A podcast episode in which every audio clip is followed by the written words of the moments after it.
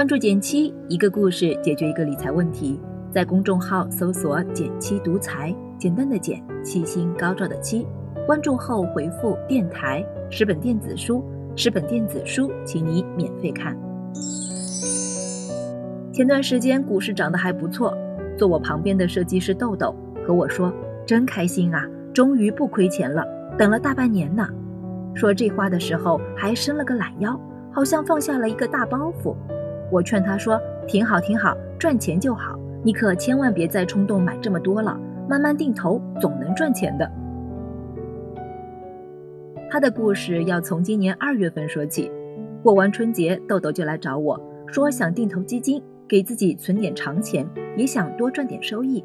我给他推荐了中证五百这个综合型的指数，还特意强调说慢慢定投，过个三年五年的，你再考虑取出来。他呢？因为第一次接触，没敢投太多，每月定投两百块试试水，一切看起来都挺正常的。但是，一九年四五月份的时候，股市也涨得比较好，几个月时间就涨了百分之三十多。他尝到了点甜头，心思就开始活络了，觉得一个月两百是不是太少了？再加点儿，投得多赚得多呀，对吧？这一下就没控制住，一个礼拜就投进去八千多块钱，结果。大家应该都能猜得到了，他投完没几天，股市就跌下去了。他不光没赚到钱，还亏了一千多，整个人瞬间就瘫下来了，也不定投了，也不看账户了。想起来亏了一千多就心烦。他事后跟我说了这事儿，我也觉得很难过。我说，一下子涨那么多的时候，别太冲动呀，赚钱太快意味着风险也高啊。他也很后悔，当时太贪心了。好想有个时光机，把自己冲动的手拦下来，就不至于亏钱了。他的故事其实特别典型，我们每个人都会遇到。赚了钱吧，开始贪心，早知道就多投一点了；亏了钱吧，开始担心会不会继续亏呀？要是投点别的，是不是还能多赚点呢？贪婪和恐惧是人性，你绕不开，只能慢慢适应，慢慢控制住。就像他说的。要是有人能拦着我，可能就不至于这么冲动了。但问题是，谁来阻止我们呢？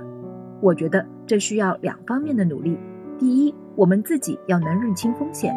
你的钱说到底还是得自己关心，别人顶多是帮你参谋参谋。你要是自己不了解风险，非要抱着钱往火坑里跳，别人也真的很难管。拿我们的这位设计师来说，我觉得他的这次经历还挺好的。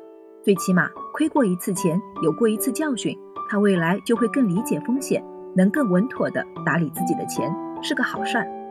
第二呢，需要有能为我们着想的专业服务提供者。现在大家说起理财产品，看到的都是工具型的，不管是支付宝、微信上的定期理财，还是你在定投的基金产品，说白了，他们就是帮你投资赚钱的工具。买什么，什么时候买，买多少，没有人告诉你。我们需要有专业的人士站在专业的角度来告诉我们答案。其实这也是我们做减期理财的初衷。我们希望理财可以走进千家万户。我们通过微信文章、通过课程、通过训练营等等形式，一遍遍在和大家讲该怎么管钱，该拿多少钱投什么产品。这几年，我们帮不少朋友解决了理财问题。更让我们开心的是。现在有越来越多的金融机构在用不同的形式尝试帮大家解决这样的问题。最近，证监会批准的基金投顾业务就是一个新的尝试。简单来说，传统的基金销售机构是找基金公司要销售佣金，卖得多赚得多。在这种激励体制下，谁会想到阻拦你买基金呢？当然是希望你多买一点。至于你是赚了还是亏了，不一定是关注的重点。